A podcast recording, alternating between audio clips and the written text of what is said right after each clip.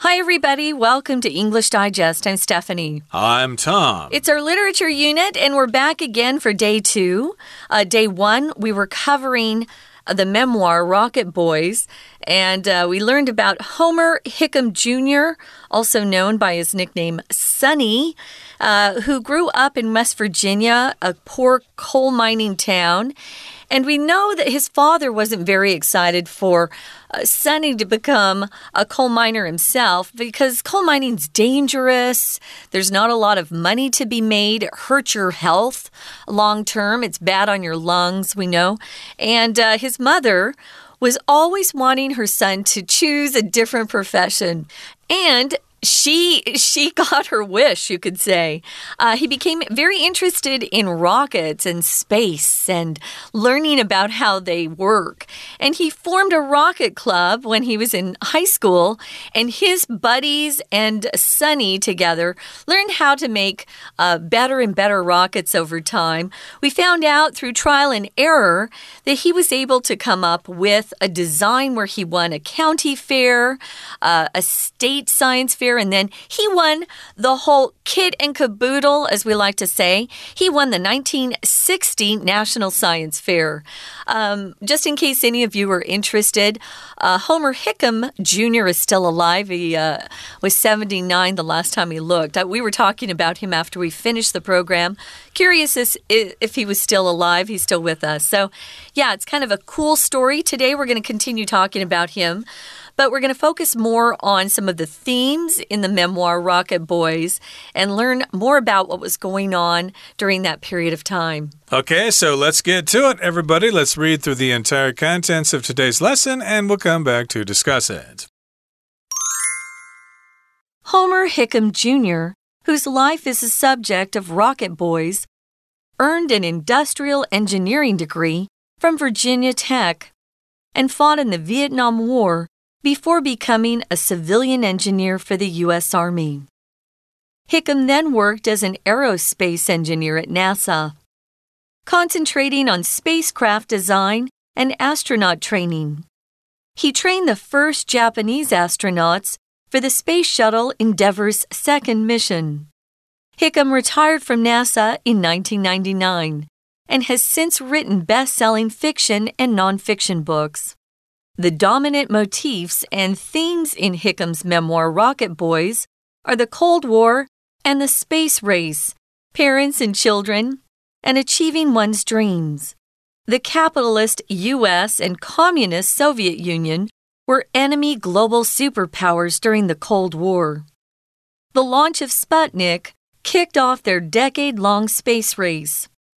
While Sonny's father finds rockets useless at first, he gradually embraces the value of such technology to the war effort and as a worthwhile career path. Sonny's parents play opposing roles in his quest. His mother knows he's capable of greatness, but his father is initially uninterested and even hostile toward his son's goals.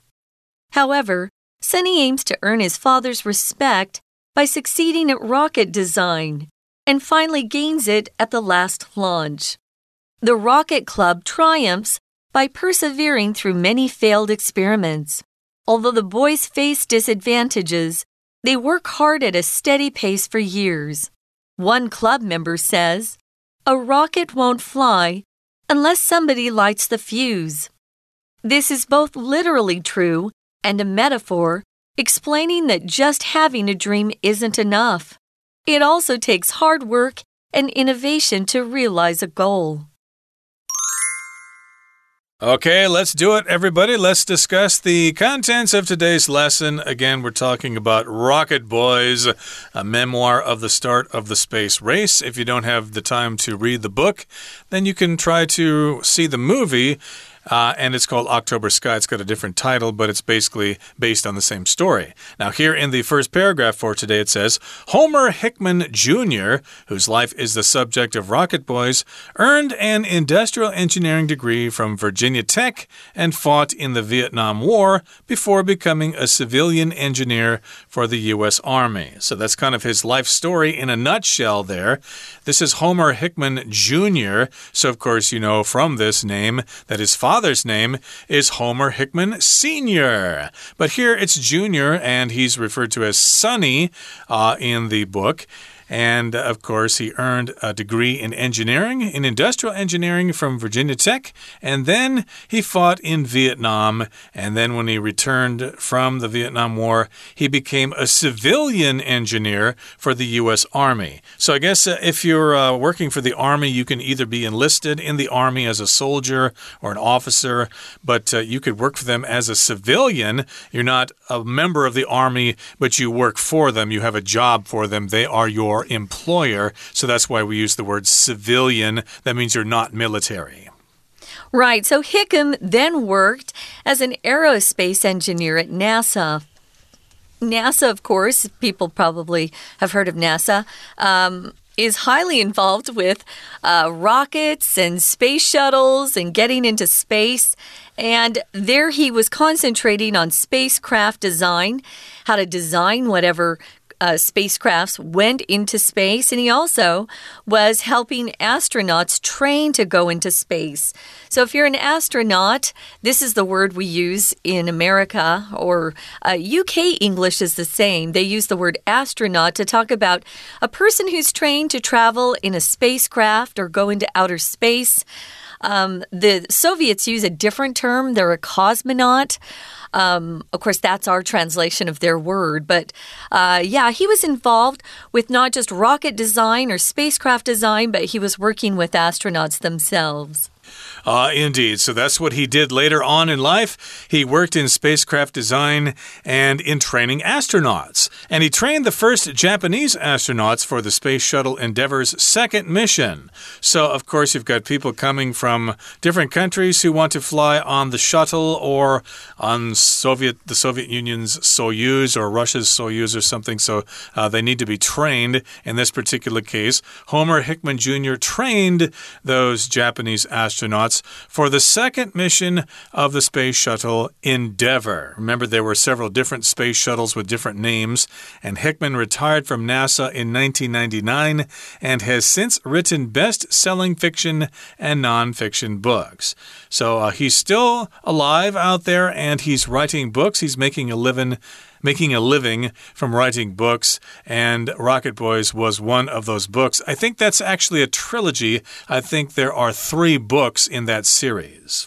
Moving on to paragraph two, it says the dominant or strongest uh, motifs and themes in the memoir are the Cold War and the space race. Those are some of the themes and motifs. Parents and children, is another uh, theme you could talk about, and also achieving your dreams. Those are all important motifs and themes. Motif, uh, we use that word to talk about uh, a dominant idea in some sort of uh, literature composition, um, literary composition, I should say. But it also is a word we use um, to talk about decorative designs or patterns. Um, for example, I know a friend who does henna designs, and she um, creates these beautiful motifs. You could use it that way too. But here we're talking about some of the themes that appear in his memoir. These are all pretty important. Now, uh, we're describing the United States as being capitalist. We believe in uh, people having control over their way of earning a living. Uh, the communists, uh, the communist uh, idea is that there's a central control over everybody, and only the people at the very top have any power. And that was what was happening in the Soviet Union at the time. So those two systems of governance are completely opposed. And so they were enemies for a great period of time. Even though we were on the same side during World War II, we fought with Russia uh, during World War II against German, uh, German Nazi soldiers and the Japanese as well. But then after the war ended, uh, they chose this communism to live under, and America thought that was a bad way to go. So we became enemies at that point, and that's when the Cold War started and the space race. Right, it was a war, but they didn't have any battles battles or anything. They were spying on each other. They had the space race. So that's why we call it the Cold War. And they built up their nuclear stockpiles. And of course, they also had the space race. And uh, parents and children and achieving one's dreams are also motifs and themes in this book. So, yes, you're going to learn a lot about the Cold War and the space race and uh, relationships between parents and children. And then, of course, reaching your dreams. Mm-hmm. Okay, a lot of people don't uh, reach their dreams, of course, but uh, I guess uh, Homer Hickman Jr. was able to reach his dream and eventually got his father's approval.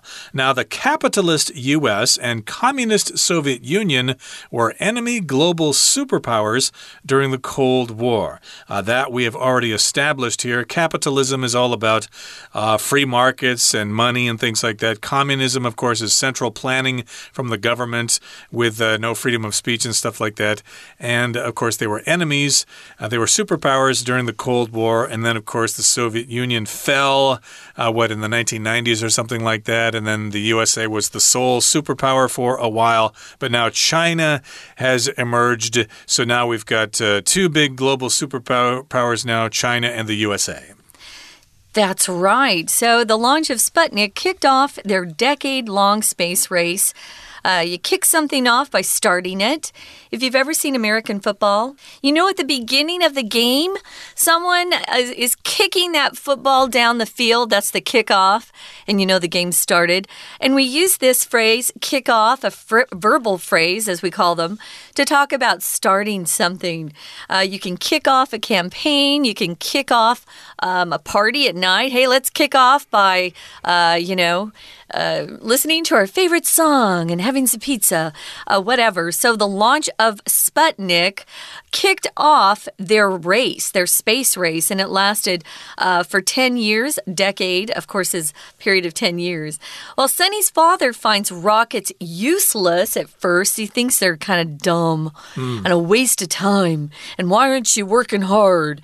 Uh, he gradually or slowly over time um, embraces the value of such technology. If you embrace something, uh, it could mean you're actually hugging somebody but we also use it to talk about accepting something uh, that maybe you didn't support before. So you accept or support some sort of belief, theory, um, some sort of change. And if you embrace it, you're pretty enthusiastic about it. Uh, exactly. And uh, I guess uh, he probably also lost face there because his son is actually going to be more successful than he is. But uh, I guess at that point, uh, he accepts that reality. He embraces the value of such technology. And it's useful for the war effort against the Russians. And it's also a worthwhile career path. Uh, worthwhile means it's worth your time. The amount of time and money you invest in it will give you sufficient results. So he thinks thinks his son has actually chosen a, a wise career path. Okay, that brings us to the midway point in our lesson for today. Let's listen now to our Chinese teacher. 听众朋友，大家好，我是安娜。我们昨天带大家先看一下《火箭男孩》这本小说的这个大纲，主要就是呢，Sonny，然后要作为这个火箭工程师，可是他的父亲一开始是拒绝的，觉得很危险。那么母亲呢，则是一直不断的鼓励。那么后来这个火箭男孩呀，其实他很成功诶，他后来就成为这个太空工程师，真的很厉害。那不过呢，这个火箭男孩的这个作者呢，出现在我们今天文章第一段的第一句的地方，Homer Hickam Jr. 其实这个故事呢，就是他自己的一个回忆录，就是他自己从小到大这个长大的一个过程。所以他的人生经历呢，就是他的故事的主轴。我们同样在第一段第一句的地方有看到补充说明的关系子句，可是我们看到关系词是 whose，是一个所有格哦。先行词就是这个 Homer Hickam Jr. 逗点之后的 whose，一直到逗点的地方，我们可以左右挂号起来。所以字面上就是 Homer Hickam Jr.，而他的生活就是 Rocky Boys 这个小说的 subject。就是这个主轴，就是这个主旨。那么 Hickam 因为之后呢，他后来在 NASA 担任航航太工程师，也就是专门负责一些太空飞行器的设计啊，还有宇航员的培训。我们同样在第一段第二句话当中看到一个连接词 and 省略的分词构句。第二句这里其实有两个动词，第一个动词是 worked，第二个动词在逗点之后本来应该是 and concentrated on something，也就是说 he can 他的工作是什么，而他专门在做什么？这里的而 and 省略之后，concentrated 先换成 concentrating。那说为什么要这样子做啊？因为其实两个动作同时发生的时候，我们习惯就会用分词构句。因为工作 worked as 他的身份是如何，同时就做什么？这两个动作呢，其实是同时发生的，所以通常都会把 and 省略，然后让第二个动词变成动词 ing。那么后来 h i k a m 在一九九九年从 NASA 退休之后呢，就写了小说，还有一些非小说类的书籍。那么 h i k a m 他这个回忆录呢，其实主要的这个主题呢，就是冷战、太空竞赛、亲子关系以及追梦。而且我们知道，Sunny 他的父亲呢，一开始就会觉得说危险啦，而且什么发射什么火箭，这个一点都没有用。但是后来，Sunny 的父亲渐渐接受这种技术对于战争投入的价值，而且他会觉得这是一个非常值得投入的一个行业。所以，同样在第二段第四句的地方，我们看一下几个重点。第一，首先这里的 while 不是 when 的意思哦，而是 although 的意思。虽然，那你怎么知道呢？我们要根据上下文的文意来推测。虽然 Sunny 的父亲后来呢，我们看到这里的有一个动词叫 find。在这里是不完全及物动词的用法哦。Find rocket useless. Useless 是补语，补充说明这个受词的关系。虽然 Sunny 的父亲觉得 rockets 没有用，逗点前面的 at first 其实就隐含了一开始如何如何，但是事情有转变的意思。所以父亲后来也都还蛮支持 Sunny 在火箭上面的研究。We're going to take a quick break. Stay tuned. We'll be right back.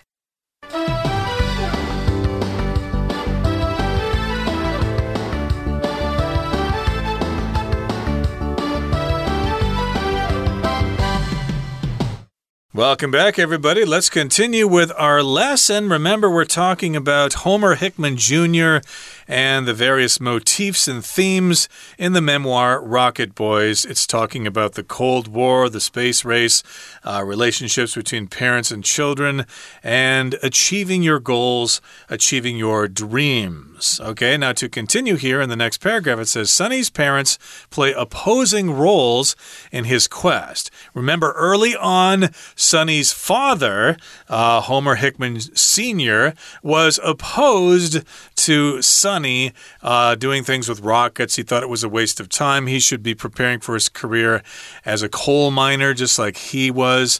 And of course, that's what the father wanted the son to do. But the mother was uh, encouraging uh, little Sonny there to actually uh, pursue his dreams. Yeah, you know, aim higher. You don't have to be working in the dark coal mines. You're a smart boy. You can actually achieve great things in life. So, moving on to the next paragraph, it says Sonny's parents play opposing roles in his quest. If you've got people on opposite sides of an issue, they are playing opposing roles. Uh, they don't agree with each other. If you oppose something, you're in conflict with it, you disagree with it. And his parents were on opposite sides of this particular um, issue, you could say. Um, his quest is just his dream, what he's trying to pursue.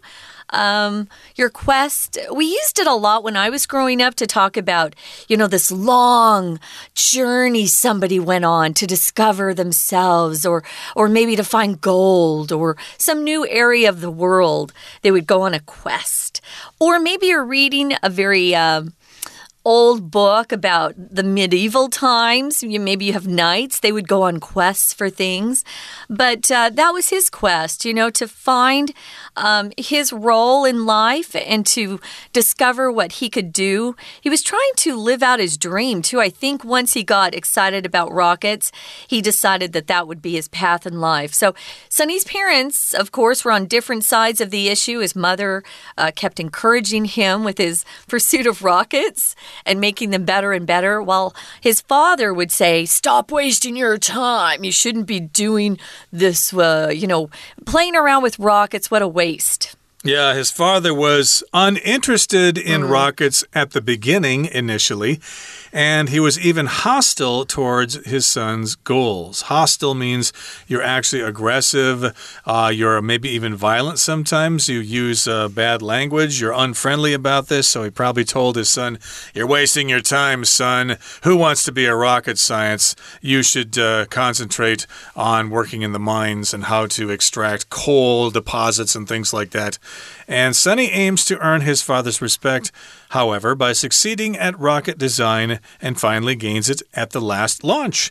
So Sonny continues to pursue his dreams and he does want to earn his father's respect. That is still important to him. He wants to show his father that he's not wasting time learning more about rockets. Mm -hmm. And he succeeds in designing a rocket, and then he gains his father's respect at the first not the first launch, but the last launch, when his father said, Well, son, uh, I agree. What you're doing is uh, not a waste of time.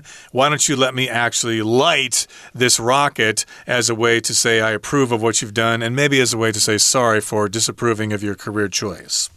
Yeah, he really did a 180, you could say, in how he treated his son and uh, Sonny's interest in rockets.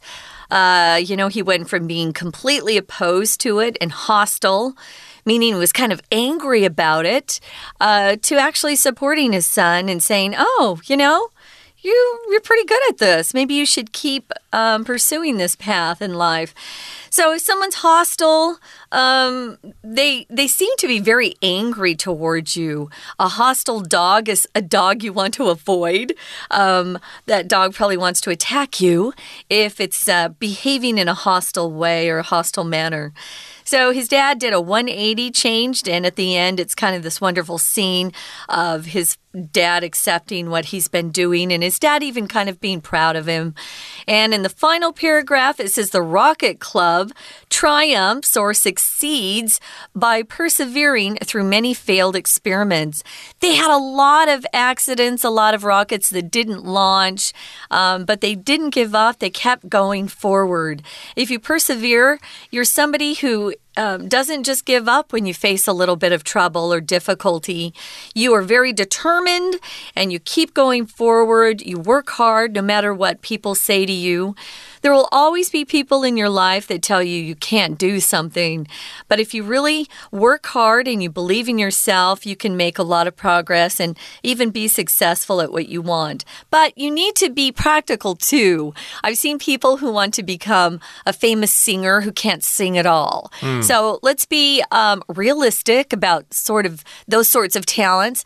But if you do have some talent and you work hard, um, Find someone who will be a good supporter of your goals and uh, ignore the rest of the folks. Uh, yeah, it's important to be optimistic, but also realistic. And of course, if you persevere, you might succeed. You might not always succeed, but still, if you want to succeed, you do need to persevere. Mm -hmm. You need to keep continuing. You need to pursue that course of action, even though it's difficult and you're going to fail along the way. And although the boys face disadvantages, they work hard at a steady pace for years. They did not give up. A lot of people try something something for a while, and maybe after a month or two, they realize that it's going to take a lot of work to be good at that thing, and they're not confident whether they can or not. So they forget about it and start pursuing something else. But these boys, uh, they were determined, they knew what they wanted in life, and so they worked hard at a steady pace for years, and they were realistic. They knew that it wasn't going to be an overnight success, mm -hmm. that it would take a long time.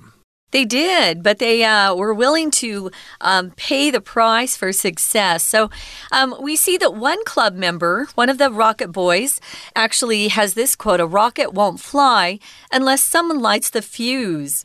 Now, if you've ever lit, let's say, a firecracker, you know, there's that long piece of it looks like string, and you light the end of it, and it gives you a couple of minutes, well, seconds, I guess, if the, the fuse is short. It gives you a couple of seconds to throw it or drop it so you don't get burned or hurt from that explosion. That's what a fuse is. So they probably had that long string that connected to their rocket. They'd light it and then they'd run away as fast as they could before the rocket took off because there's a little bit of an explosion.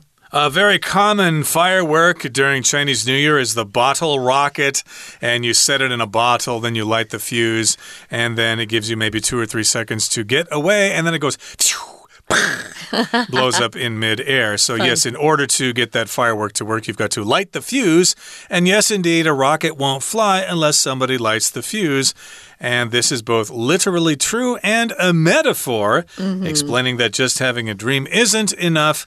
It also takes hard work and innovation to realize a goal. So, if it's literally true, that means yes, if you want the bottle rocket to fly into the air and blow up, you do need to light the fuse. But it's also a metaphor, which is when you use some kind of description like that to talk about a larger concept in life uh, to apply to life. So, you're not really lighting the fuse of the rocket, you're lighting the fuse of your dream, for example, which basically means you have hard work and innovation. And that's what the fuse is working hard and coming up with new ideas. And then you'll realize your goal. That will be the rocket flying off the launch pad and going into space. Okay, that brings us to the end of our explanation for today. Let's turn things over now to our Chinese teacher.